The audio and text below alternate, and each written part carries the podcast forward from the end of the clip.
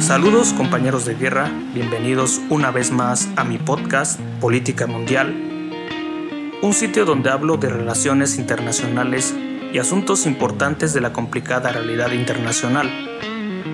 Como ya sabes, yo soy Misael Rodríguez, internacionalista, y me encuentro transmitiendo desde algún lugar de la ciudad de Oaxaca de Juárez, en México. Y bueno, el tema que quiero tratar el día de hoy habla un poco sobre desarrollo desarrollo económico e influencia internacional de los países. Como sabemos, eh, si nosotros nos ponemos a observar algunos mapas, nos daremos cuenta de que hay países que son muy grandes en el ámbito territorial y que cuentan con, en algún caso, con una población muy pequeña. ¿Qué tanto influye la población y el territorio en el desarrollo de los países? Por ejemplo, si nosotros mencionamos algunos números, Puede ser el caso de Brasil. ¿Cuántos millones de kilómetros cuadrados te imaginas que posee esta nación? Tiene más o menos 8 millones de kilómetros cuadrados y un estimado de 200 millones de personas. Por ejemplo, la India, que es un país altamente contaminado y contaminante también, tiene un promedio de 3 millones de kilómetros cuadrados y 1.200 millones de personas.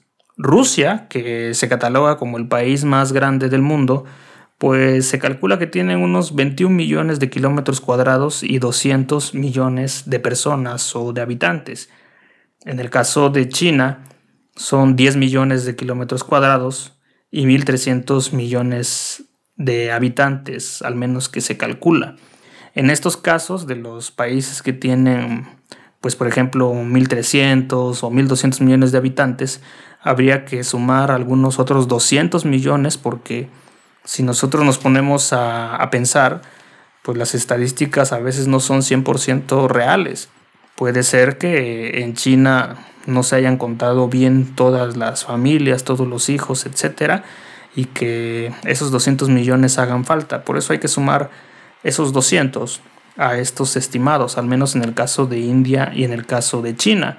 ¿Qué representa la extensión territorial y qué efectos puede tener mucha o poca población.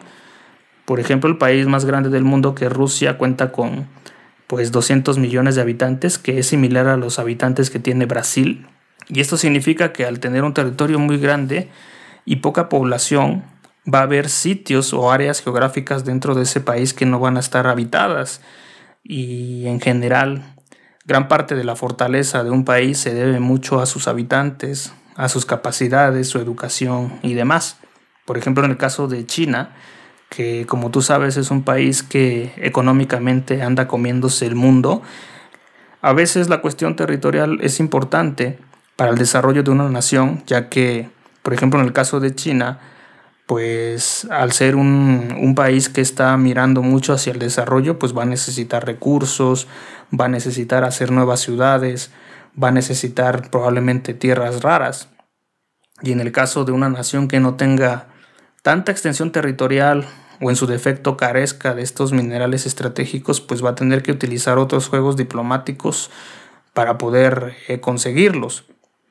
Algunas de las formas en cómo pues China eh, está dominando al mundo, ya te las he explicado en podcasts anteriores, pero resumiendo un poco, pues está el caso usando la devaluación del yuan, los productos baratos, que los mil y tantos millones de chinos eh, están trabajando.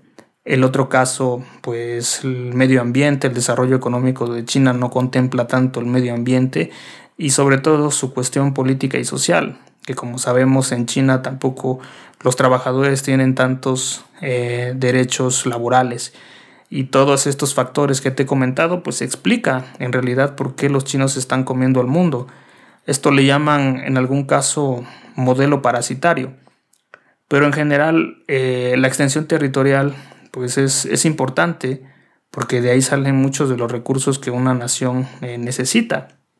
Y pensando en este en esta connotación que te estoy diciendo, al menos sobre China, al menos la cantidad de personas que existen en la India, quizás este siglo XXI en el que estamos viviendo sea el siglo de los chinos, debido a que, pues si pensamos en términos reales, ningún país tiene las características que poseen los chinos actuales, la nación de China.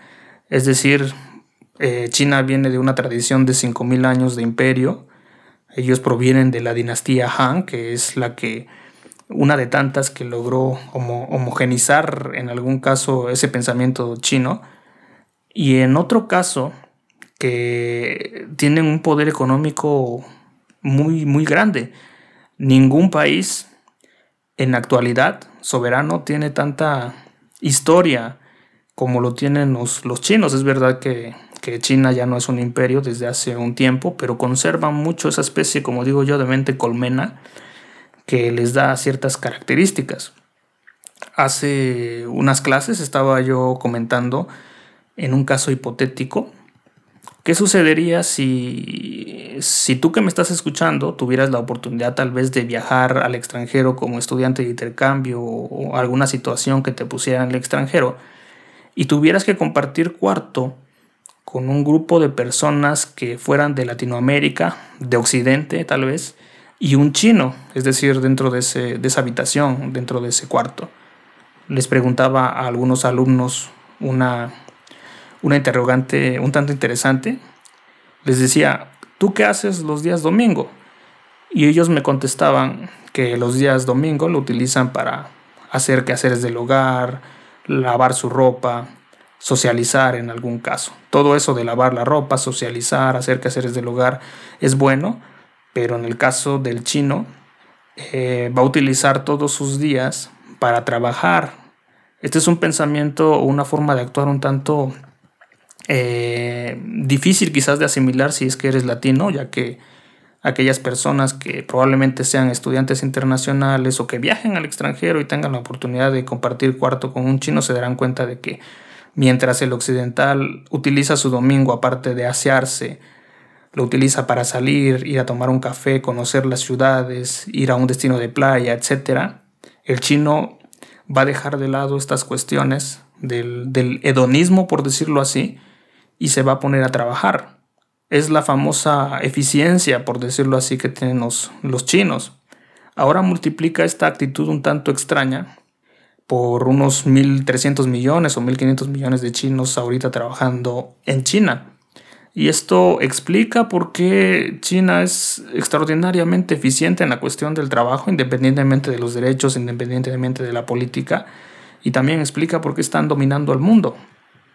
Es decir, eh, trabajan hasta el cansancio, trabajan hasta que eh, el occidental común ya no puede. También hacía una serie de preguntas en, clase, preguntando a algunos alumnos, a algunas personas, quién de ellos había trabajado 12 o 14 o 16 horas y muy pocas personas alzaron la mano.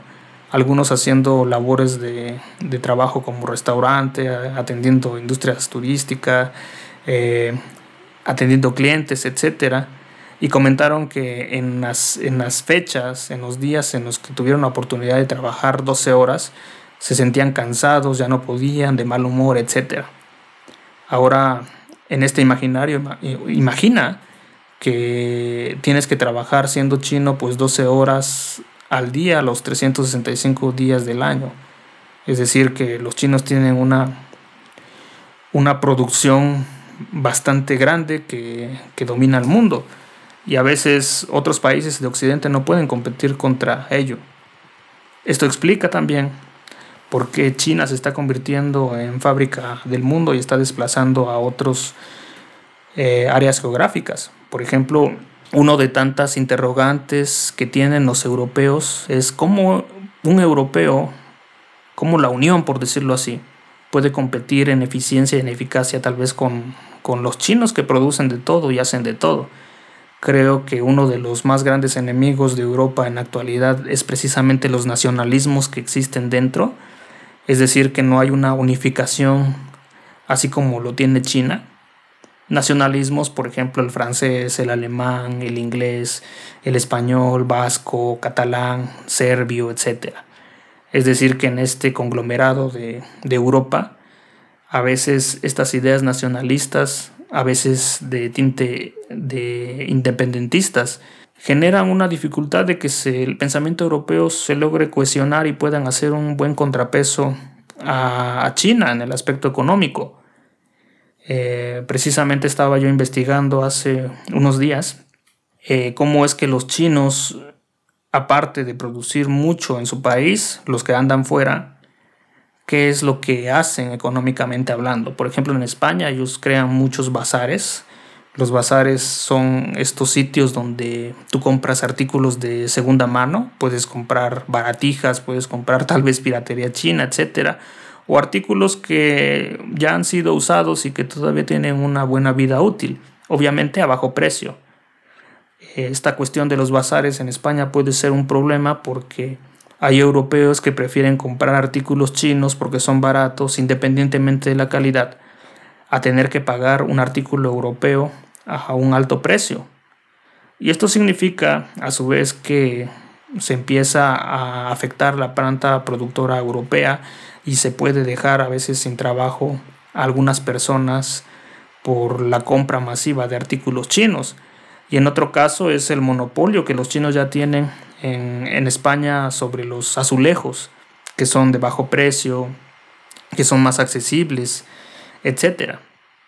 Por eso decía yo que eh, el siglo XXI es el siglo de los, de los chinos, querramos o no querramos.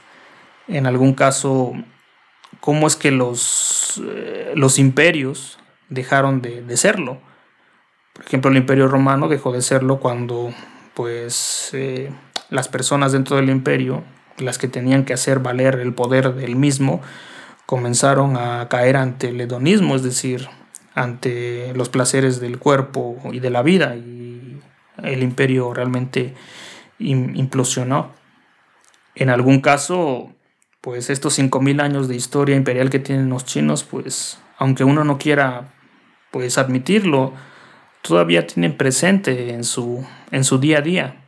El chino tiene una forma muy particular de actuar y, de pensar. Siempre piensan en la eficiencia, en trabajar, etc. Hasta punto tal que aquellos chinos que viven en el extranjero y que quieren crear tal vez algún emprendimiento alguna empresa, etc., en vez de pedir préstamos al banco como el occidental hace, piden préstamos a los propios familiares y ellos tienen que pagar esos préstamos familiares ya que para ellos el honor es muy, muy importante, cosa que aquí en Occidente no pasa. Si le prestas, si prestas dinero a un familiar, a veces tienes ese, ese miedo de que no te vaya a regresar lo que has prestado. Son algunas cosas interesantes para poner en perspectiva. Regresando con la cuestión territorial, eh, considero que los países que no tienen tanto territorio deben de apostar a, a otras cosas, por ejemplo, a un desarrollo tecnológico, a un saber hacer o a una forma muy particular de vincularse con los, con los mercados internacionales. Por ejemplo, en el caso de este, de este lugar que se llama Taiwán, pues ellos son los que están dominando prácticamente el mercado de los microchips a nivel mundial. Algunas estadísticas dicen que se necesitan que Estados Unidos o algunos otros países de Occidente necesitan cinco años de desarrollo en los microchips para alcanzar el, nivel en, creación de microchips y conocimiento que tienen ahorita los taiwaneses, es decir, que les costaría alcanzar el nivel de Taiwán unos cinco años aproximadamente. Y hablando en este caso de Taiwán, Taiwán no brilla tanto por tener tanto territorio. Quizás Siempre se habla de Taiwán debido a los problemas con China, los vínculos que ahí existen o el interés geopolítico en estas, en estas áreas marítimas. Y el otro aspecto que me gustaría comentar también es eh, las problemáticas que tiene Europa para competir en la actualidad aparte del nacionalismo.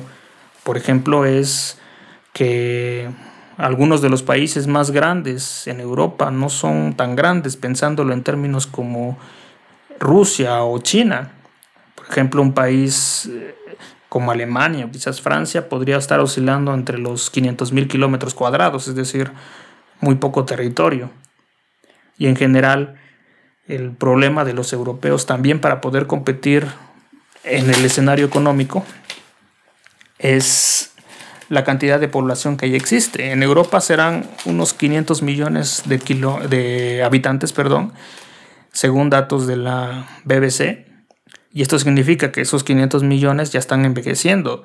La gran pregunta aquí es, ¿quién se va a hacer cargo de la economía en el futuro, sabiendo que el europeo pues ya no quiere tener hijos, está más interesado en su desarrollo educacional, en trabajar y demás, y no tanto en su descendencia. De hecho, hay muchos problemas de que la tasa de natalidad no ha, no ha aumentado significativamente. Los, las parejas pueden tener solamente un, un hijo y en algún caso es una población que está envejeciendo. Quizás la respuesta se encuentra en que los que van a mantener los países en el futuro pues sean esos que en Europa actual están causando problemas según ellos, es decir, los migrantes que vienen de Turquía, de Medio Oriente, de, de África y que van a tener descendencia en, en, el futuro. Y bueno, creo que este es un, un tema para sacar mucha tela. Para, para, hablar en el, en el futuro. Espero que este pequeño podcast te sirva y te ayude. Es una reflexión más que nada. Saludos.